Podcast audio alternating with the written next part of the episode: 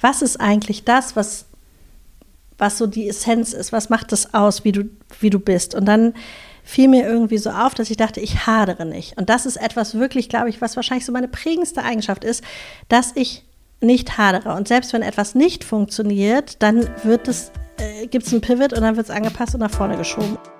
Hallo, ihr hört 5 zu 1, den mit Vergnügen Podcast für viel Interessierte. Ich bin Stefanie Hielscher und ich beschäftige mich hier jeden Monat mit einem neuen Thema. Bislang ging es zum Beispiel um Gesundheit oder das Weltall. Dazu gibt es dann immer fünf Folgen, die aus verschiedenen Blickwinkeln auf das Thema schauen. In diesem Monat geht es um Frauen, die eine Personal Brand um sich herum aufgebaut haben, eine Marke, in deren Zentrum sie stehen. Ich treffe Sandra Ebert von Black Palms The Label, Sue Gies von So Sue, Miriam Jax von Jack's Beauty Line, Jessie Weiss von Journell und heute Sissy von Hardenberg, die mit ihrem Schmucklabel The Sis Bliss für jede Menge Bling und Glitzer sorgt. Wir sprechen darüber, wie sie ihr Label ganz klein auf Instagram gestartet hat und welche Ziele sie mit der Marke in der Zukunft hat. Der Sponsor dieser Episode ist Clark. Dazu später mehr. Jetzt erstmal viel Spaß mit Sissy von Hardenberg. Ich sitze hier bei Sissy von Hardenberg. Vielen Dank für die Einladung und dass gerne. du dir die Zeit genommen hast, hier bei 5 zu 1 dabei zu sein. Es geht ja um Personal Brands und du bist für mich auf jeden Fall ein schillerndes Beispiel. Also ähm, ich ein glaube, chillerndes. Ein, ein chillerndes. das hoffe ich nicht. Kein chillendes, sondern ein schillerndes. Ähm, auf Instagram auf jeden Fall eine der ersten, die mir ins Auge gefallen sind, die quasi um sich herum eine Marke gebaut haben. Vorher hast du aber ja ein bisschen was anderes gemacht und deine Karriere ist so, wenn man von außen schaut, ein bisschen wie so eine Achterbahnfahrt. Können wir da vielleicht noch mal zusammen in so eine Gondel steigen, damit so jeder weiß, wo du herkommst? Also fangen wir vielleicht mal bei ähm, Bloomy Days an. Das mhm. war eine ganz andere Gerne. Unternehmensform als das, was du jetzt machst.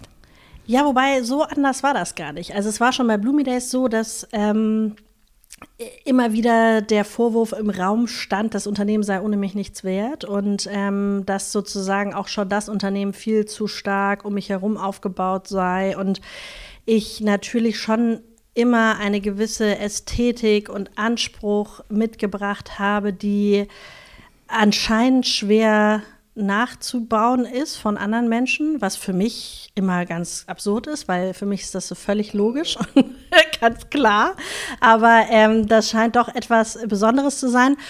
Und am Ende des Tages ähm, habe ich das fünf Jahre gemacht und aufgebaut. Und ähm, dann ist uns ja relativ kurzfristig eine Finanzierungsrunde geplatzt. Und ähm, da mussten wir das Unternehmen verkaufen. Da hat es Florop gekauft. Und das sind die größten der Branche. Die gibt es seit über 100 Jahren. Es war zum ersten Mal in der Geschichte von Florop, dass sie eine Zweitmarke lanciert haben. Sonst haben sie alles unter dem Dach Florop gemacht. Mhm. Was für mich eigentlich der Beweis war, dass das auch geht. Ja, also ich glaube, man braucht schon starke Persönlichkeiten, um Marken zu bauen weil man, glaube ich, auch ein gewisses Selbstverständnis braucht. Aber am Ende des Tages ist eine Marke auch lebensfähig ohne die Persönlichkeit dahinter. Also insofern ähm, muss ich sagen, gibt es viele Parallelen, aber jetzt haben wir es natürlich noch mal ins Extrem geführt mit This is Bliss, das stimmt. Mhm. Ähm, nachdem ähm, Bloomy Days sozusagen vor dem Ausstand, hast du dich ja nicht zurückgezogen aus der Öffentlichkeit, sondern bist nach draußen gegangen, nicht über die klassischen Medien, von denen du, wie ich das so rausgehört habe, ein bisschen enttäuscht warst, sondern über Instagram. Was war denn deine initiale oder was war dein initialer Beweggrund, dich da anzumelden und das als deine Plattform zu nutzen? Ich war schon ganz lange auf Instagram. Ich bin aber auch ehrlicherweise die ersten zwei Jahre, glaube ich, immer davon ausgegangen, Instagram sei eine App, mit der man Bilder bearbeitet. Also ich dachte immer, es geht nur um die Filterfunktion. Ich habe gar nicht gecheckt, dass das ein Social Network ist. Habe aber auch immer ähm, viel gearbeitet und hab, äh, bin da einfach äh, immer auch gar nicht so ins Detail gegangen und habe das dann tatsächlich wirklich zum Bearbeiten meiner Bilder genutzt.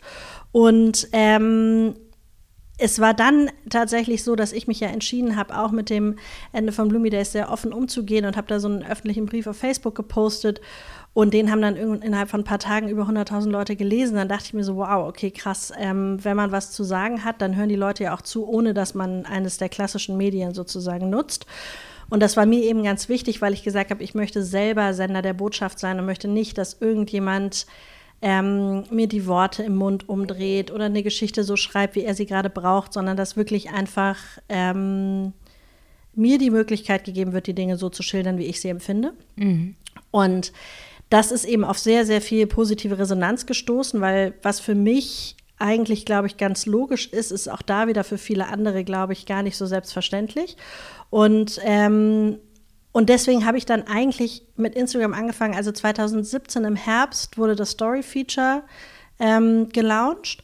Und das war tatsächlich dann für mich so der Startschuss, weil mir fällt es einfach super leicht, Videos zu machen. Ich denke da nicht groß drüber nach. Alles, was ich poste, ist live. Ich mm, produziere nie irgendwas vor. Ich hasse das.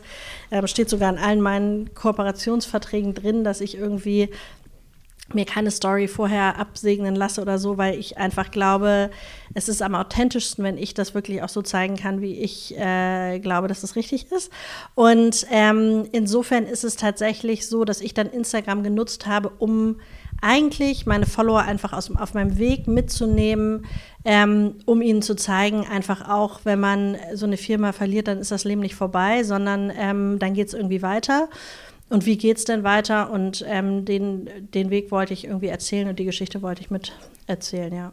Ja, du hast ja gerade schon so ein bisschen angesprochen, du bist dann ja relativ schnell zu so einer Art Influencer geworden. Ähm, und dann, ähm, dann ergab es sich ja, dass deine, deine Follower und Followerinnen immer mehr nach einem Produkt gefragt haben, nach dieser Kette, die du genau. hattest. Ne? Ähm, kannst du mal erzählen, wie das ja. dann weitergegangen ist? Also das war völlig absurd, weil es ging mir wirklich mehr darum, Präsenz zu zeigen und zu zeigen, was ich tue, damit jetzt keiner mir andichtet, ich wäre irgendwie läge da nieder, ja, weil das ist halt in Deutschland ein großes Problem, wenn du eine Firma baust und wir waren ja relativ groß und ähm, auch medial präsent, dass wenn sowas dann nicht erfolgreich geexitet wird oder profitabel ist oder so, dass die Leute dann irgendwie wirklich in der bodenlosen Versenkung verschwinden. Und ich wollte eben zeigen, dass das auch anders geht und dass es eben auch darum geht, einfach auch ein gutes Vorbild zu sein und eben auch wirklich zu sagen, man muss wieder aufstehen. Wir kriegen von klein auf irgendwie immer beigebracht, wenn du vom Pferd fällst, dann musst du sofort wieder rauf. Wenn du vom Fahrrad fällst, musst du sofort wieder drauf.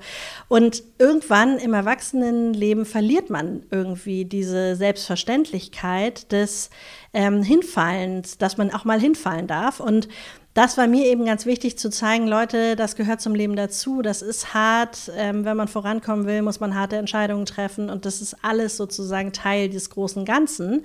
Und da ich da eine re relativ geringe Hemmschwelle vielleicht auch habe und mich da einfach nicht verstecken wollte, war das eigentlich so ein bisschen der Startschuss. Das heißt, es war überhaupt nicht unternehmerisch getrieben, sondern wirklich mehr aus einem vielleicht auch einfach aus diesem Willen zu zeigen, es geht irgendwie weiter. Und dann war es eben so, dass ich anfing, ähm, im, im, Januar oder so 2018, dass ich so Unternehmensberatungsprojekte gemacht habe. Weil das war eben was, wo ich eigentlich dachte, es gäbe ein großes Potenzial, habe auch überlegt, mit einer Freundin zusammen ähm, dafür eigentlich eine Firma zu bauen, weil wir gesagt haben, es gibt eigentlich niemanden, der wirklich jetzt irgendwie acht, zehn, zwölf Jahre Erfahrung darin hat, Unternehmen zu bauen. Und es gibt halt sehr, sehr viele große Unternehmen, die in Startups investieren oder eigene Startups bauen wollen, aber die eigentlich gar nicht wissen, wie es geht. Aber es gibt ja auch da draußen niemanden, der ihnen sagt, wie es geht, weil alle, die halt erfolgreiche Unternehmer sind, die sind ja beschäftigt mit ihrer eigenen Unternehmung. Mhm. Und da hatten wir eigentlich überlegt, sie hatten ähm, Hintergrund in der Beratung, ich habe den Hintergrund sozusagen ähm, im Unternehmensaufbau, dass wir so eine Art ähm, Executive-Level Unternehmensberatung bauen für wirklich also das Ziel war, DAX-Vorstände zu beraten, wie sie eigentlich ähm, so kleine Speedboote bauen können. Und da habe ich dann ähm, verschiedene Beratungsmandate gehabt. Ich war ähm, bei der Bahn und ich war bei Bayersdorf und so und habe so kleinere Sachen gemacht. Und meine Follower mitgenommen auf, auf dieser Reise. Und damals war das ja wirklich noch marginal. Das waren, also ich habe 2017, Ende 2017 mit 500 Followern irgendwie angefangen und dann waren es vielleicht im Januar, weiß nicht, 2000 oder so. Ne? Also von Influencer kann man nicht wirklich sprechen. Habe aber damals schon festgestellt, wenn ich irgendwie einen Pullover vom H&M gepostet habe, dass der halt ausverkauft war. Und es war ja damals nun auch so, dass es für uns echt auch finanziell eine super schwierige Situation war, weil ähm, nachdem Bloomy Days dann verkauft wurde, habe ich ja nicht an dem Verkauf partizipiert, sondern es war ja wirklich so, dass ähm, wir super froh sind, dass wir da total lean raus sind, aber trotzdem sozusagen ohne Profit. Und ich hatte zu dem Zeitpunkt meine zweite Tochter bekommen, hatte kein Einkommen und das war dann wirklich auch echt ähm, finanziell gar nicht so easy. Und deswegen habe ich dann auch eben mit der Beratung angefangen und habe aber zum Beispiel unter anderem auch meinen ganzen Kleiderschrank aussortiert, weil ich halt irgendwie dachte, muss jetzt irgendwie hier mal an Cash kommen und habe dann ähm, meinen halben Kleiderschrank auf Instagram verkauft. Und da, mhm. das ging irgendwie innerhalb von weniger Tage, war das eigentlich alles weg. War für mich halt eine super Möglichkeit, irgendwie ähm, zusätzliches Einkommen auch zu generieren. Und habe halt immer wieder festgestellt, dass es so Triggerpoints gab, wo ich merkte so, okay, die Community scheint ja das, was du trägst, was du hast, was du machst, irgendwie ganz gut zu finden. Und wenn ich zum Beispiel halt eben, wie gesagt, was von HM oder so gepostet habe, was ich hatte, dann war das halt ausverkauft. Und ich dachte mir, okay, HM ist ein echt verdammt großer Online-Shop, die werden mehr als zwei Stück davon noch online gehabt haben, das ist schon schräg. Und habe halt einfach festgestellt, so, mh, hm, irgendwie ist da sowas Besonderes in mhm. dieser Community. Und dann war es eigentlich so, also wirklich verrückter Zufall, dass ähm, während verschiedener anderer auch noch Beratungsmandate, die ich hatte, ich immer wieder an den Punkt kam, dass egal welches Problem die Leute hatten, ich gesagt habe, wir müssen uns Instagram angucken. Ich glaube, das ist die Vertriebsplattform der Zukunft, das ist das Teleshopping 2.0. Ähm, das Game wird über Instagram entschieden werden und da saßen halt immer wieder Leute, die gesagt haben, so, nee, das glauben wir nicht. Das ist Quatsch, das ist ein Trend, das vergeht wieder, Social Media, das ist doch, wir machen jetzt nochmal eine On-Pack-Promotion und wir machen nochmal irgendwie, was haben wir noch im Lager und nochmal irgendwie, weiß nicht was. Und dann ähm, hat mich das so wahnsinnig gemacht, dass ich tatsächlich dann eigentlich, und das hieß ja damals noch Holy Goldie, nur als Case gebaut habe für meine Beratung, weil ich halt gesagt habe, ich will beweisen, dass Instagram-Commerce aus dem Nichts heraus funktioniert. Mhm. Und wenn die mir nicht zuhören und mir nicht glauben, dann muss ich halt jetzt selber einmal so eine Firma bauen, damit die das verstehen, dass das stimmt. Und so ist es tatsächlich ähm, entstanden, dass ich dann einfach überlegt habe, was ist das Produkt, nach dem ich am häufigsten gefragt werde. Und ich habe zwei goldene Ketten, die graviert sind mit den Namen meiner Töchter. Und die kommen von einer ganz kleinen Goldschmiede in Hamburg. Und es haben mich halt immer super viel jeden Tag Leute nach diesen Ketten gefragt. Und dann dachte ich mir so, okay, ich habe selber ja wirklich lange recherchiert, um die zu finden. Und das ist halt was, was man als Modeschmuck kennt, aber eben nicht im Echtgoldsegment. Das scheint ja was zu sein, wo Leute wirklich ein Interesse daran haben, das zu kaufen, weil die das anscheinend auch nicht finden und nicht wissen, wo man sowas machen lässt. Und dann habe ich meinen Goldschmied in Hamburg angerufen und habe gesagt, pass mal auf, ich würde da ähm, gerne mal so einen Test fahren. Und ich würde das gerne über Instagram vertreiben. Hättet ihr Lust? Ich habe keine Ahnung, vielleicht kommen da fünf Bestellungen, zehn Bestellungen. Ich nehme die per E-Mail entgegen und dann würde ich euch das schicken. Mir geht es nur darum, so einen Case zu bauen. Und dann haben die gesagt, ja, okay, würden wir machen, sind wir dabei.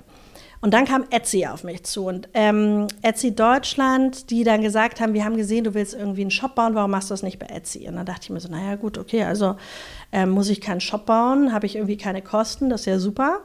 Und dann habe ich mit denen so einen Jahreskooperationsvertrag gemacht, wo ich so einen monatlichen Retainer bekommen habe und die haben ähm, das ganze Setup vom Shop finanziert und das erste Fotoshooting und so weiter. Ich hatte, ich hatte überhaupt keine Kohle.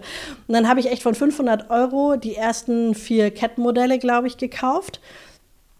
Dann habe ich die mit Etsy fotografiert. Wir haben diesen Etsy-Shop gebaut und wirklich so ganz, ganz einfach. Und ich habe halt gedacht, es ist cool, weil es ist, also ich wollte sozusagen noch zusätzlich einen Mehrwert für meine Follower bieten, damit die sehen, wie man so eine Firma baut. Und habe dann halt gesagt, so pass auf, Ron, ich melde jetzt ein Gewerbe an, das ist ein Einzelunternehmen, ihr müsst auch nicht gleich eine GmbH gründen. Ich äh, investiere jetzt hier 500 Euro. Jetzt kann man natürlich sagen, ähm, dass da der Start mit Hilfe von Etsy passiert ist. Ähm, das hat jetzt vielleicht nicht jeder die Möglichkeit, aber einen Etsy-Shop zu bauen ist jetzt auch wirklich kein Rocket Science. Also das ist eine sehr, sehr einfache Möglichkeit für jeden eigentlich, online auch Produkte zu verkaufen.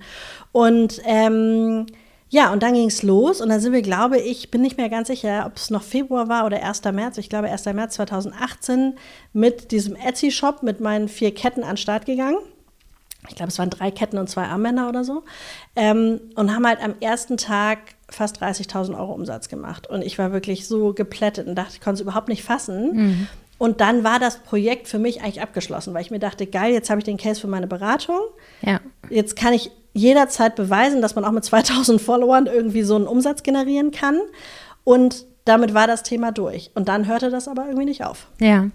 Und ähm, diese 500 Euro, die du hattest, um das Unternehmen zu starten, das war aber quasi was, was du einfach reingegeben hast. Du hast quasi auf der anderen Seite noch Geld gehabt, um davon zu leben. Ne? Weil es hört sich natürlich sehr romantisch an.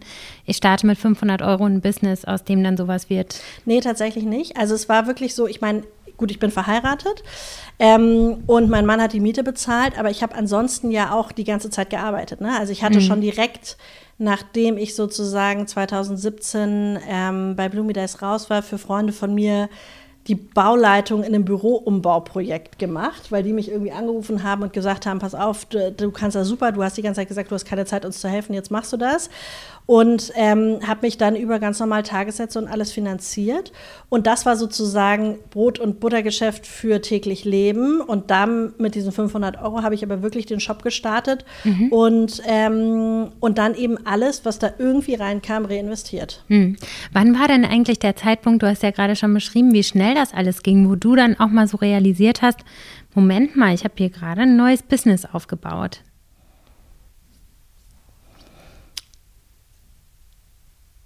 März 2020. So lange hast du dafür gebraucht, das zu realisieren? Ja. Okay. Weil in der Außenwahrnehmung, also ich folgte ja auch schon lange, war das, war das einfach schon ein Unternehmen, was total gut funktioniert Ja, aber hat, ne? natürlich, also, äh, es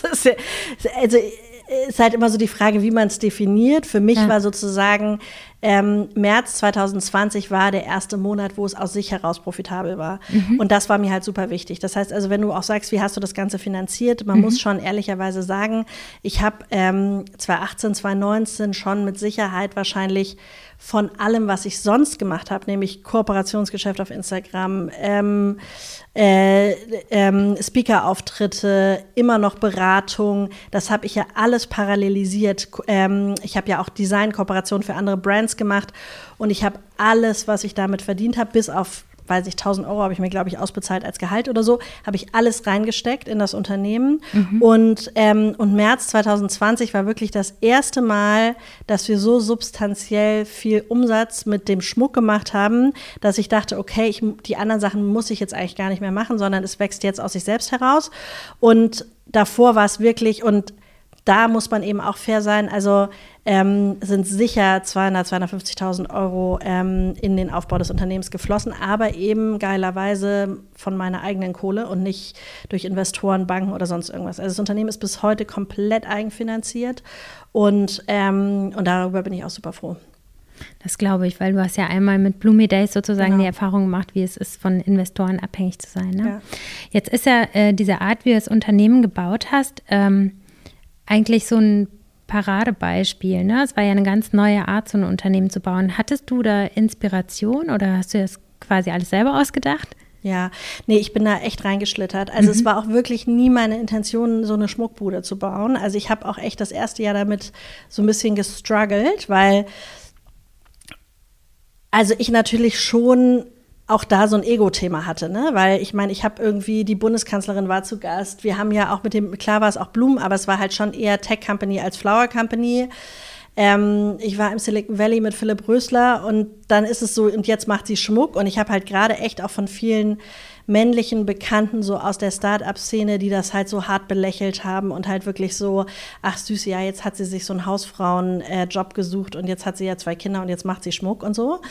Und, ähm, und das war schon ein Thema für mich. Aber dann auf der anderen Seite habe ich halt einfach diese krasse Market Opportunity gesehen, zu sagen, es kann doch nicht sein, dass ich der einzige Mensch bin, der seit Jahren schönen Schmuck sucht und ihn nie findet und den zu einem guten Preis irgendwie mit einer vernünftigen, transparenten Lieferkette, made in Germany, aber halt irgendwie was, was in so einer Preisrange ist, 500 bis 5000 Euro. Also ich sage immer, wir konkurrieren mit der, der Luxushandtasche, ja, wo man halt einfach Frauen, wenn die sich was gönnen und sagen, jetzt habe ich einen Meilenstein erreicht, kenne ich ja von mir selber, dann kaufe ich mir eine schöne Tasche. Und das ist eigentlich genau das, wo wir sagen, nee, du, du hast halt auch die Möglichkeit, du kannst dir ja auch Schmuck selber kaufen. Und und das war halt zum Beispiel, ich weiß, zu meinem 30. Geburtstag wollte ich ähm, mir ein Schmuckstück äh, ähm, wünschen von meiner Family. Und ich habe nichts Schönes gefunden. Und ich war irgendwie überall. Und am Ende habe ich so einen unfassbar hässlichen Ring bei Chris. Den habe ich dann auch erstmal bekommen. Den habe ich aber nach drei Wochen zurückgegeben, weil ich mir dachte, den will ich nicht mein Leben lang haben, weil ich den eigentlich nicht wirklich schön finde. Und ich bin da, glaube ich, halt sehr, sehr speziell in der Auswahl und wo ich drauf achte. Und es ist halt so eine ganz feine Ästhetik, die bei Schmuck halt den Unterschied macht, ob es halt funktioniert oder nicht. Und wir machen halt vieles anders. Wir denken nicht in Kollektionen. Bei mir gibt es zum Beispiel nichts, was zusammenpasst, weil ich das ganz modeschmuckig finde, wenn du so Ohrringe passen zur Kette und so, finde ich ganz schrecklich. Ähm, dass wir einfach wirklich sagen, wir wollen einfach so zeitlose Klassiker machen und das eben genau in dieser Preisrange. Und wir rasten jetzt zum Beispiel auch nicht komplett aus. Natürlich finde ich auch toll, und ich glaube, wenn man anfängt damit zu handeln, dann hat man auch Bock auf immer größere Diamanten und so, weil das halt einfach was Wunderschönes ist. Aber es ist einfach so, dass ich sage, mir geht es gar nicht um die Größe des einzelnen Steins, sondern gerade bei unserer Verlobungsring-Kollektion zum Beispiel war ich auch so von meiner eigenen Geschichte getrieben, weil als wir uns verlobt haben vor jetzt mittlerweile auch, glaube ich, neun Jahren, da kamen wir beide irgendwie relativ aus dem Studium, hatten nicht viel Kohle und es war völlig klar, dass wir dass da kein Riesenring drin ist. Und ich würde sagen, das ist halt bei den meisten Leuten, wenn sie sich verloben, in dem Alter der Fall. Und was ich aber nicht wollte, war so eine Art Splitterdiamant, ja, wo man wirklich einfach sagt, es ist halt einfach bei Diamant ist Karat natürlich einfach wahnsinnig teuer. Und deswegen haben wir dann, also ich durfte den mit aussuchen, wir haben sehr lange gesucht und wir haben dann einen Ring gefunden, der aus sieben kleinen Diamanten bestand. Und aber die waren so gefasst wie ein Solitär.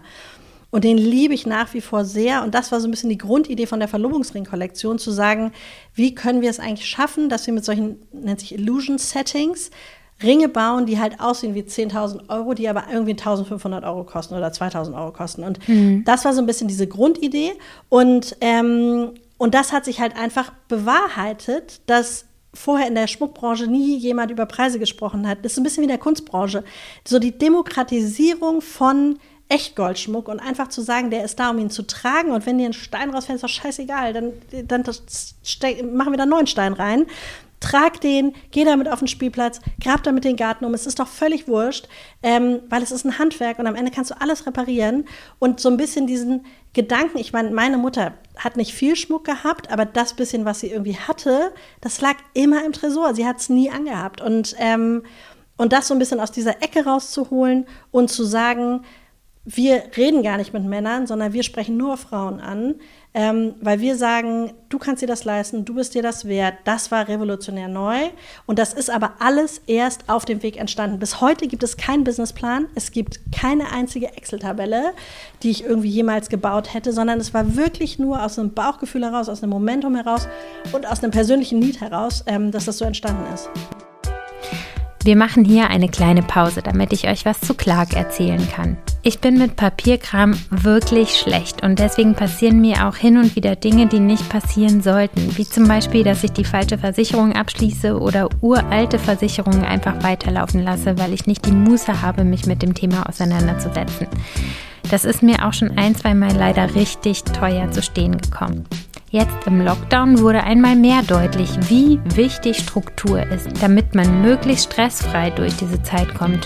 Und dann ist mir Clark über den Weg gelaufen, eine App, die mir dabei hilft, Ordnung auch in meine Versicherungen zu bringen und dadurch ordentlich Zeit zu sparen. So kann ich mich dieses Jahr ganz einfach weiter auf die Dinge konzentrieren, die mich wirklich interessieren und weiß, dass ich mir über meine Versicherungen keine Gedanken machen muss. Mit Clark kannst du deine Versicherungen digital mit deinem Smartphone managen und endlich den Überblick behalten. Einfach die App herunterladen, schnell registrieren und angeben, welche Versicherung man bereits hat. So sind sämtliche Details zu den bestehenden Verträgen übersichtlich und jederzeit digital verfügbar. Also kein lästiger Papierkram mehr. Alles kostenlos und vor allem unabhängig von einzelnen Anbietern. Für 5 zu 1 Hörerinnen und Hörer spendiert Clark bis Ende des Jahres einen 30 Euro Amazon-Gutschein. Einfach auf clark.de in Deutschland oder goclark.at in Österreich gehen, die existierenden Versicherungen hochladen und bei der Registrierung den Gutscheincode 5 zu 1, 5 und 1 jeweils als Zahl eingeben. Die Teilnahmebedingungen findet ihr in den Show Notes. Und jetzt geht es weiter mit Sissy von Hardenberg. Jetzt gehst du ja komplett nur über Instagram, das haben wir ja schon kurz besprochen. Das ist ja wahrscheinlich auch, also hast du irgendwie auch mal das Ziel, im stationären Handel zu sein? Ist das was, wovon du träumst oder ist das für dich so, wie es ist, jetzt total gut? Nee, interessiert mich ehrlich gesagt gar nicht, ähm, weil also dieses klassische irgendwie ähm, D2C, also Direct to Consumer, ist mhm. das Sexyste, was du machen kannst. Also gerade wenn du ein profitables Unternehmen haben willst, ähm, darauf sind auch unsere Preisstrukturen, unsere Margenstrukturen nicht ausgelegt, dass wir uns das leisten könnten, in den Handel zu gehen, sondern ich finde halt eigentlich ist mein Anspruch zu sagen, wir kaufen direkt vom Hersteller und wir bieten dir für die Qualität den bestmöglichen Preis und das können wir nur, weil wir direkt vertreiben und mhm. eben nicht noch den Umweg gehen über den Handel, wo nochmal eine Marge drauf ist. Ähm, das finde ich das Spannende. Deswegen wird es auf jeden Fall, glaube ich, ein Direktvertriebsmodell bleiben. Was ich mir vorstellen kann und worauf ich auch große Lust hätte und was wir auch vorhatten, bevor Corona kam, dass wir so einzelne Pop-ups machen. Also wir hatten Anfang 2019 ähm, war das 2019? Nee, das war letztes Jahr, 2020 ja, letztes Jahr waren wir noch in München auf der Messe, haben wir so ein Pop-up gemacht in, in München zum Beispiel. Mhm. Und es war wirklich irre. Wir haben einfach in einem Fashion Store das gemacht. Wir hatten den ganzen Schmuck dabei, haben abends Open Doors gemacht und wir hatten wirklich auf einer Fläche, weiß ich nicht, 20 Quadratmeter hatten wir 160 Frauen, die irgendwie gekommen sind. Und das ist schon was, was ich glaube, was irre gut funktioniert. Also wenn wir wirklich kommen, die Sachen präsentieren, zeigen und wir dann aus der Community heraus natürlich auch viele sich das auch mal live angucken können, ist das super. Ähm, aber ich glaube nicht, ähm, dass, äh, dass wir irgendwie stationäre Läden haben werden. Wenn, sind es eigene Läden. Und ich habe viel mehr Bock noch auf wirklich richtig große Internationalisierung. Also ich hätte, ich habe Bock auf Amerika, ich habe Bock auf Asien. Also das finde ich viel spannender zu sagen, irgendwie mal fünf Tage ein Pop-up in den Hamptons zu haben, als äh, jetzt irgendwie äh, zehn, zehn Stores hier zu beliefern. Mm, ja, also deswegen tatsächlich ähm, ein, ein auch da eigengeführtes Business ist das Ziel. Aber das klingt total spannend. Wie würde man denn sowas eigentlich angehen? Keine Ahnung, deswegen habe ich ja Box zu machen.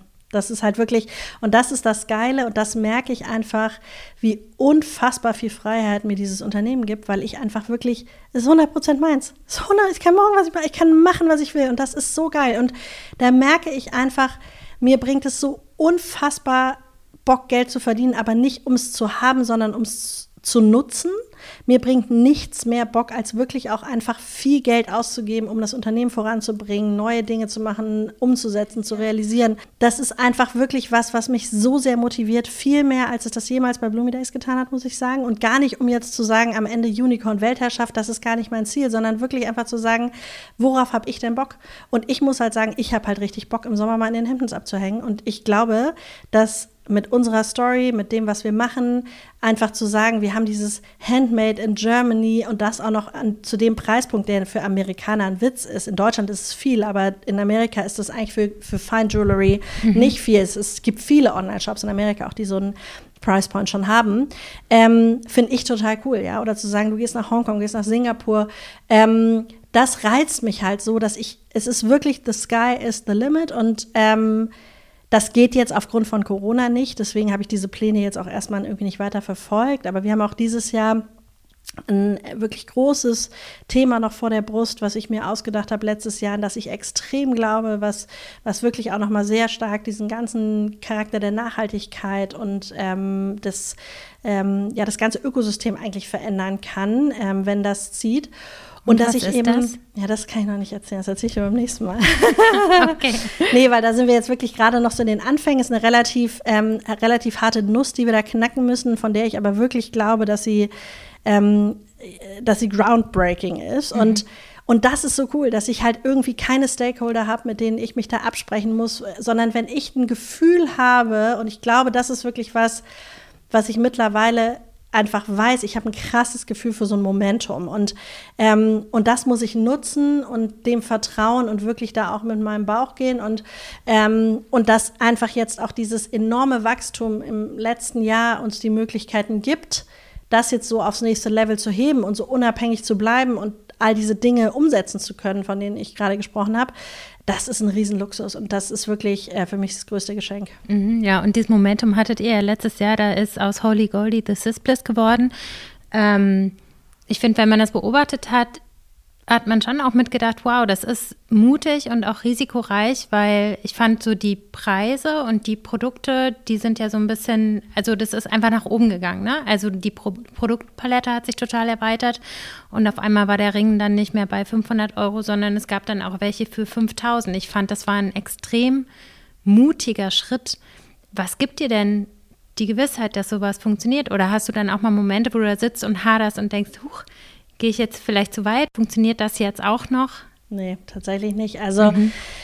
ich glaube, das war auch so ganz spannend, auch so in der, in der Retrospektive auf Bloomy Days betrachtet. Ähm, ist mir eigentlich, als ich so, ich weiß das noch genau, als ich so Silvester auf das Jahr zurückgeguckt habe, dachte ich mir so, was ist eigentlich das, was, was so die Essenz ist? Was macht das aus, wie du, wie du bist? Und dann fiel mir irgendwie so auf, dass ich dachte, ich hadere nicht. Und das ist etwas wirklich, glaube ich, was wahrscheinlich so meine prägendste Eigenschaft ist, dass ich nicht hadere. Und selbst wenn etwas nicht funktioniert, dann wird es äh, gibt es einen Pivot und dann wird es angepasst und nach vorne geschoben. Und es ist wirklich einfach so, auch in der Betrachtungsweise zu sagen, wir haben natürlich jetzt auch teurere Sachen im Shop, aber es ist ganz verrückt, weil der psychologische Effekt ist ganz einfach, dass halt einfach von den günstigeren Sachen viel, viel mehr verkauft wird.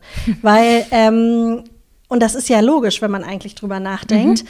ähm, weil einem dann einfach ein Ring für 700 Euro gar nicht mehr so teuer vorkommt. Wenn ja. du aber nur Sachen hast, die von 50 bis 700 Euro, dann ist das das teuerste und dann denkst du dir so, oh, 700 Euro ist schon viel Geld. Mhm. Und wenn du aber halt eben auch viele Sachen hast, die teurer sind, dann kommt es dir gar nicht mehr so viel vor. Und das ist eben etwas, ähm, was ein spannendes Learning ist, aber tatsächlich muss man wirklich sagen, insgesamt ist es total Learning by Doing. Es ist total ähm, reines Verlassen auf mein Bauchgefühl, was eigentlich fast auch schon ein bisschen wahnsinnig ist. Ähm, und, und so eine Angst habe ich aber nie gehabt. Also für mich gibt es nur, nur einen Weg nach vorne und, ähm, und tatsächlich überlege ich da selten, wenn das nicht funktioniert. So solche Gedanken habe ich gar nicht. Also jetzt auch mit dieser neuen Idee zum Beispiel, die wir haben, habe ich noch nicht eine Sekunde drüber nachgedacht, was passiert, wenn das nicht funktioniert. Ich mache das halt so gut, dass es funktioniert. Und ähm, wenn es dann doch mal nicht funktioniert, dann muss man halt was anderes machen. Also da bin ich sehr schmerzfrei. Mhm.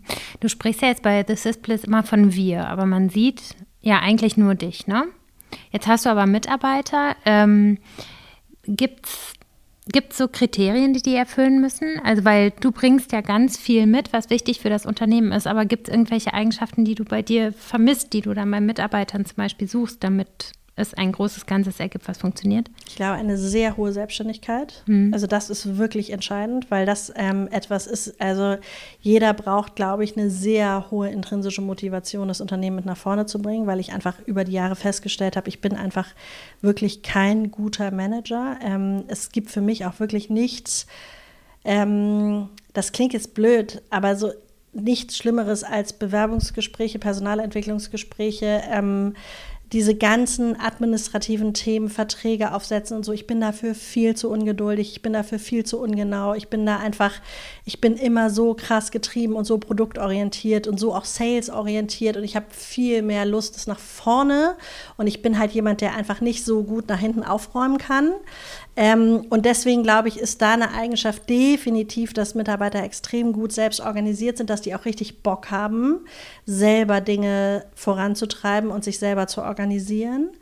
Ähm, was ähm, ja, und was natürlich jetzt auch einfach ein, ein, riesen, ähm, ein Riesengeschenk ist, ist, dass der, der Christian Kiep, mit dem ich fünf Jahre zusammen Blumi Days ähm, aufgebaut habe, ähm, dass der jetzt offiziell sozusagen äh, diese, diese Achterbahn, dieses Ticket gelöst hat, um nochmal irgendwie von vorne anzufangen mit mir. Mhm. Das hat mich natürlich sehr gefreut ähm, und der mir natürlich jetzt wahnsinnig viel abnimmt. Also ähm, der ist jetzt als Commercial Director natürlich für diese ganzen Themen ähm, Financials, Buchhaltung, Operations und das haben wir halt irgendwie alles schon bei Blumidice gemacht und mhm. zwar aus dem FF und auch at a large scale.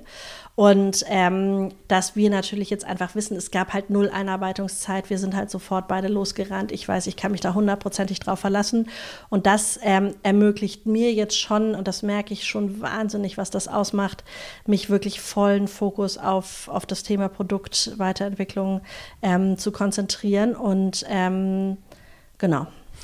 Und ähm, Was würde eigentlich passieren, wenn du keine Lust mehr hättest auf The Sis Bliss? Weil, also in der Außenwahrnehmung denkt man ja schon, du bist The Sis Bliss. Also, wenn du jetzt Lust hättest, an einem anderen Thema zu arbeiten, was unter dieser Dachmarke sozusagen nicht funktioniert, glaubst du dann, dass The Sis Bliss trotzdem erfolgreich weiter bestehen könnte? Also ich glaube, ähm, dass wir müssen es, glaube ich, auf eine andere Ebene heben, weil es würde niemals passieren, dass ich auf was, was ich eigentlich mit Leidenschaft tue, irgendwann keine Lust mehr hätte. Also ich kann mir gerade nichts Schöneres vorstellen und ich glaube, deswegen ist es so erfolgreich. Und ich glaube, das ist schon mal die Essenz. Das heißt also, wenn ich jetzt wirklich sagen würde von heute auf morgen, ich habe keinen Bock mehr, dann hätten wir ein ganz schön essentielles Problem. Aber ich glaube, das hättest du in jedem Unternehmen, wo der Gründer einfach sagt, er hat keinen Bock mehr. Also das mhm. würde tatsächlich, könnte ich mir im Moment, dadurch, dass ich so frei bin und dadurch, dass ich ja, also I define my job every day. Ja, also ich, das ist ja so eine große Freiheit. Ähm, da müsste schon wirklich sehr, sehr viel passieren, dass ich keine Lust mehr hätte, weil es ja, ich bin ja meines eigenen Glückes Schmied. Ja, und das kann ich ja jeden Tag aufs Neue entscheiden. Was passiert, wenn ich ausfalle, weil ich krank bin? Ich finde, das ist die viel entscheidendere Frage. Und das ist tatsächlich eine Sorge, die mich sehr umtreibt, ähm, weil wir natürlich jetzt, ich habe es ja die ersten zwei Jahre komplett alleine eigentlich aufgebaut. Ich hatte eine freie Mitarbeiterin, die mir zugearbeitet hat, die aber auch gar nicht in Berlin sitzt, sondern in Aachen und hatte dann auch immer nur freie Mitarbeiter, die mir mal in der Logistik geholfen haben oder so. Meine erste feste Mitarbeiterin habe ich wirklich erst mit GmbH-Gründung und The Sysbliss letzten Sommer eingestellt, Henny, die bei uns den ganzen Customer Support und Operations macht.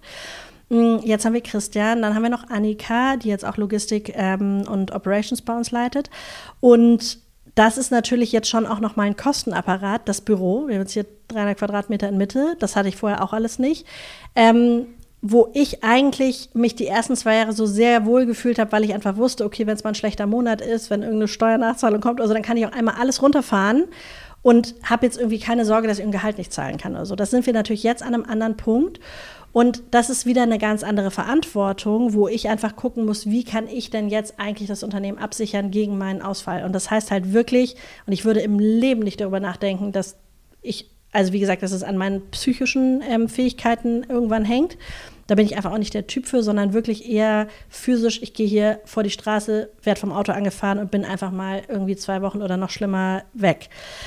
Und das ist zum Beispiel jetzt der, der Hauptaspekt auch für dieses Jahr, dass wir jetzt gerade dabei sind, die Website so vorzubereiten, dass wir alles an Trust-Elementen, was wir auch auf Instagram haben, weil wir haben im Moment ja 100% Traffic von Instagram, dass wir das auf der Website einbauen, dass wir zum Beispiel auf den Produktdetailseiten Videos von mir machen, wo ich den Schmuck nochmal zeige, erkläre, was ich mir dabei gedacht habe, wofür es geeignet ist, das nochmal zeige. Also, dass wir sozusagen sehr viel mehr Storytelling wirklich im wahrsten Sinne des Wortes auf die Website einbinden, sehr viel mehr noch Trust-Elemente schaffen, dass eben einfach wir auch Menschen begeistern können für die Marke The Sysbliss, die es googeln. Ja, und das ist halt im Moment natürlich noch ein Riesenthema für uns, weil wir können gerade, wir haben, das muss man sich vorstellen, im Mai 2019 diese Seite gebaut und ähm, haben seitdem nichts daran gemacht, weil wir so ähm, vom Wachstum überrannt wurden, dass wir gar keine Chance hatten, eigentlich zu justieren. Also ich tausche selber alle vier Wochen mal die Startseite aus, aber that's basically it, ja. Also es ist wirklich irre. Wir haben ja nicht ein Team hier von Product Developern oder, oder IT-Lern oder so, die das machen, sondern das ist wirklich, ähm, wir haben uns das einmal eine Grundstruktur überlegt und das gehen wir jetzt halt irgendwie hart an, dass wir wirklich sagen, ähm, wo können wir Trust-Elemente einbauen, wo brauchen wir noch mehr Storytelling, wie können wir die Kunden noch besser abholen und dann eben im Grunde genommen das ganze Thema Online-Marketing aufzubauen. Und das ist halt auch also absurd, weil wir wirklich ja bisher noch nicht ein Euro für Online-Marketing ausgegeben haben. Wir machen kein Retargeting, wir haben nicht mal einen CRM-Prozess. Ja? Also man muss sich das wirklich überlegen. Wir haben keinen einzigen E-Mail-Kontakt mit dem Kunden, außer vielen Dank für deine Bestellung. Mhm. Und das sind natürlich alles Dinge, die sind einfach dem geschuldet, dass ich es halt gar nicht als Unternehmen aufgebaut habe, wo ich einfach dachte, das wird ein Unternehmen. Und als es dann ein Unternehmen war, haben wir so viel zu tun gehabt, operativ, dass ich gar nicht mehr hinterhergekommen bin, diese ganzen Prozesse aufzubauen. Ja. Genau, und deswegen sozusagen jetzt auch Aufbau des Teams, ähm, damit wir ähm, all das jetzt sozusagen strukturell nachziehen können und ich sage immer, wir befinden uns halt in einer riesen Luxussituation, dass das Unternehmen auch schon so funktioniert. Das heißt, es kann eigentlich nur noch besser werden, wenn wir jetzt diese ganzen Dinge auch mal optimieren. Ähm, aber das ist für mich ein ganz entscheidender Aspekt mit dem Ziel, dass wir jeden Monat Break-Even sind durch verschiedene andere Online-Marketing-Kanäle, die wir paid steuern können und dass wir dadurch eine Profitabilität erreichen und alles, was ich mache, kommt on top. Das ist das Ziel für dieses Jahr, damit ich auch so ein bisschen irgendwie mal von diesem Druck befreit bin, da jeden Tag performen zu müssen, weil das ist es natürlich am Ende schon. Auf der einen Seite, ich meine, gestern hatten wir einen unfassbaren Tag, bringt es halt so einen Bock, weil du halt einfach merkst, ich kann das ja, ich mache eine Story auf Instagram und ich sehe meine Shopify-App und sehe halt sofort, ob es konvertiert oder nicht. ähm, und das ist für mich auch so ein Gamification-Aspekt an dem ganzen Unternehmen, der mir total Spaß bringt.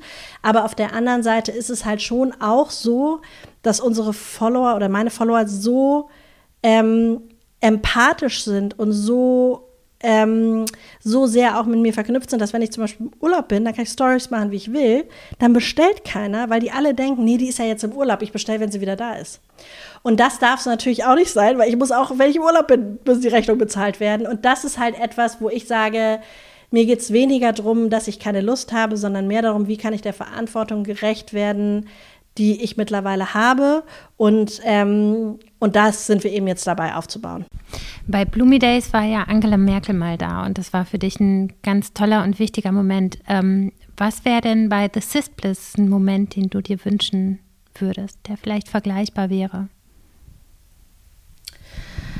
Schwer zu sagen. Also das war tatsächlich etwas, was so einmalig war und was für mich irgendwie so ein langes Ziel war, wo ich aber auch sehr, sehr viel darauf hingearbeitet habe. Ich glaube tatsächlich, da muss man auch ehrlicherweise sagen, haben sich auch meine Prioritäten etwas verschoben. Ähm, ich habe mich da sehr stark politisch engagiert. Es war sehr viel Lobbyarbeit, es war sehr viel Netzwerkarbeit und es war zu dem Zeitpunkt auch cool und hat einfach Spaß gemacht und wir waren da auch irgendwie eine nette Truppe und ähm, waren auch bei Angela Merkel auf dem 60. Geburtstag und so und es wurde auch so voll appreciated, dass wir uns halt auch so dafür eingesetzt haben. Ich muss jetzt einfach sagen, meine Agenda ist heute eine andere. Ich will einfach ein Sustainable Business aufbauen, was profitabel ist. Und das ist schon hundsviel Arbeit die super viel Spaß macht. Ähm, aber ich habe daneben irgendwie auch noch eine Familie, ich habe zwei Kids, wir haben jetzt einen Hund ähm, und äh, that's all I need, ja. Also ich glaube tatsächlich, für mich ist es eher so, ich habe mit Christian, haben wir so eine Jahresplanung gemacht 2021 und dann hat er so gesagt, okay, was sind jetzt so die wichtigsten Dinge? Und unter anderem ist es zum Beispiel sowas wie Profitabilität durch Online-Marketing oder durch Paid-Marketing.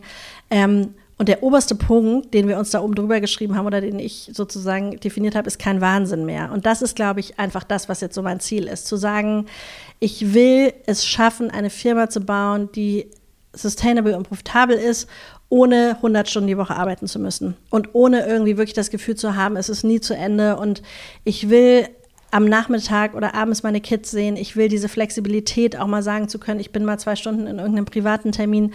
Also wirklich ähm, ein Unternehmen zu bauen, was Punkt 1 im besten Fall nicht mehr als zehn Mitarbeiter hat, weil das ist so mein Sweet Spot, da fühle ich mich wohl, da weiß ich, kenne ich jeden gut, das macht mir am meisten Spaß. Ich mag diese Anonymität von großen Firmen nicht, weil ich selber so viele Themen habe. Ich habe gar nicht die Chance, ähm, wirklich jeden Einzelnen dann, dann eigentlich auch so gut kennenzulernen, wie ich das gerne würde, wenn ich mit jemandem so viel Zeit verbringe. Und deswegen ist tatsächlich so, das ist eines meiner Ziele und eben wirklich einfach zu sagen, ähm, nicht mehr diesen, diesen Wahnsinn einfach zu machen. Und, und das ist eigentlich mein Ziel. Und da bin ich irgendwie auf einem ganz guten Weg. Und ich merke schon, dass es jetzt ähm, schon wieder sehr, sehr viel geworden ist. Und es ist schon jetzt eigentlich kaum zu schaffen in der Zeit, die ich mir gesetzt habe. Das muss man ja auch sagen, weil ich wirklich auch echt abends natürlich noch mal eine E-Mail beantworte auf dem Handy oder so, aber ich klappe eigentlich nie den Laptop noch mal auf, sondern es ist wirklich so, wenn ich dann zu Hause bin, bin ich zu Hause und dann koche ich und bin mit den Kindern und bringe die ins Bett und so. Ähm, und auch am Wochenende versuche ich zum Beispiel wirklich gar nicht zu arbeiten, außer Instagram. Das ist ja auch Arbeit mittlerweile, aber ähm, versuche da wirklich einfach zu sagen, nicht diese Schreibtischzeiten zu haben. Und das ist mir total wichtig. Und merke aber schon, dass das jetzt schon eine Herausforderung wird bei der Größe, die wir haben. Und, ähm, und da bleibt ehrlicherweise auch nicht viel Platz für anderes. Mhm. Ähm, wir müssen leider zum Ende kommen. Äh, wir sind bei 5 zu 1. Ich würde gerne von dir wissen, äh, welche fünf Tipps du an Leute geben würdest, die eine Personal Brand um sich herum bauen möchten. Oh Gott, darauf war ich jetzt nicht vorbereitet. Okay, also, welche fünf Tipps? Das, das erste und, und wichtigste ist, glaube ich, das Thema Authentizität. Und es klingt immer so bescheuert, aber wenn man als Personal Brand nicht authentisch ist, dann ist das, ähm, wird es nicht funktionieren in meinen Augen, weil die Menschen das merken. Und ich finde, das sieht man ähm, an allen erfolgreichen Personal Brands, ob es Paul Ripke ist, über den wir eben schon gesprochen haben, ähm, ob es eine Kamuschka ist, ähm, ob es eine Eileen König ist. Das ist zu 100% authentisch und ähm, das ist, glaube ich, bei mir auch so. Und das Zweite ist, ähm, sich jemanden zu holen, der im besten Fall einen gut versteht und diese Vision teilt und die auch mit einem umsetzen kann. Also in meinem Fall ist das ähm, Matti, meine Designerin. Ähm, vom Designstudio Mathilda Mutant ähm, in Mainz, die mit mir alle wahnsinnigen Ideen, die ich immer habe, irgendwie umsetzt. Und das ist egal, ob das mein Geschirr für Rice ist oder meine Kooperation für Unique ähm, oder auch das gesamte CI von The Sysbliss. Ich brauche jemanden, der meine ganzen Ideen und Visionen in die Realität umsetzt. Und das ist gar nicht so einfach, da jemanden zu finden. Insofern ist auch mit Sicherheit ein großer Teil des Erfolges ähm, Matti zu verdanken. Und da kann ich wirklich nur empfehlen, ähm, jemanden sich zu suchen, mit dem man wirklich so like-minded ist und ähm, und das zahlt auch wieder auf das Thema Authentizität ein, weil Matti halt natürlich einfach genau weiß, was wir bisher für Produkte gemacht haben und ähm, worauf wir anknüpfen. Und wir werden jetzt ja auch noch mehr ähm, mehr Drops machen mit eigenen Produkten und, ähm, und das mache ich alles nur mit ihr zusammen. Das dritte ist so Persistency. Ich glaube, das ist wirklich das, eines der entscheidendsten Kriterien, dass man, dass einem klar sein muss, dass man always on ist und dass du einfach immer weitermachen musst. Und zum Beispiel bei mir ist das mit Instagram. Seit drei Jahren mache ich jeden Tag Stories. Und das ist etwas, was halt viele Leute nicht machen. Die fangen dann super euphorisch an und dann hören sie aber wieder auf und dann fangen sie wieder an und dann machen sie wieder was machen sie nichts. Und gerade im Bereich Social Media, und das ist natürlich die einfachste Möglichkeit, einen Personal Brand aufzubauen, ähm, ist diese, diese Nachhaltigkeit, immer dran zu bleiben und einfach permanent äh, neue Themen zu spielen, ganz, ganz entscheidend. Das waren vier. Und das fünfte ist, glaube ich, ein gutes Produkt, weil kein Personal Brand funktioniert mit einem schlechten Produkt. Und man muss sich klar machen, dass für jedes Produkt, was man droppt, man mit dem eigenen Gesicht steht, man mit der eigenen Brand steht. Und deswegen ist es bei mir zum Beispiel fast noch krasser, weil ich auch Kooperationspartner, wenn ich Kooperation auf Instagram mache, so extrem auswähle, dass es wirklich nur Produkte sind, die ich selber verwende, weil ich einfach weiß, wenn ich jetzt zum Beispiel irgendeinen ähm, Mist promoten würde, ähm, der am Ende gar nicht gut ist oder überteuert ist oder was auch immer, das färbt alles auf mein Kernunternehmen ab. Weil bei mir ist es alles so ineinander verwoben, dass ähm, das, glaube ich, ganz entscheidend ist, dass man da äh, sich nicht verleiten lässt, sondern dass man wirklich alles, was man tut, um das Produkt herum strickt und dass man eine extrem ähm, hohe hohen Qualitätsanspruch hat und da wirklich einfach sagt, ähm, das ist das, wofür ich stehe und ähm, und dann funktioniert es auch, weil die Menschen einem vertrauen und einfach auch glauben, dass das Produkt, was man da zeigt, bewirbt, wie auch immer, wohinter man steht, auch gut ist. Super. Ich danke dir, Franzi. Sehr und ich gerne. bin so gespannt auf die harte Nuss, die du noch knackst dieses Jahr. Und ich komme dann in zwei, drei Jahren in den Hamptons vorbei, wenn es da weitergeht. Sehr gut. Ja, das, das, ist eines meiner, meiner großen Ziele. Ich möchte eine Wohnung in New York kaufen irgendwo, irgendwann. Ähm, das äh, ist ein bisschen absurd. Und mein Mann sagt auch totaler Quatsch, kannst dein Leben lang in äh, die geilsten Hotels, bevor du dir eine Wohnung in New York kaufst. Aber das ist so mal neu definiertes äh, Lifetime-Goal. Mal gucken, ob es irgendwann passiert, werde ich dir berichten. Alles klar. Vielen Dank. Danke dir. Sissy hat große Pläne. Wer schauen will, was ihr nächstes großes Ding ist und welche Träume sie sich mit The Sis Bliss in Zukunft erfüllt, abonniert sie auf Instagram. Der Link ist in den Show Notes. Morgen treffe ich hier Sandra Ebert von Black Palms The Label. Bis dann. you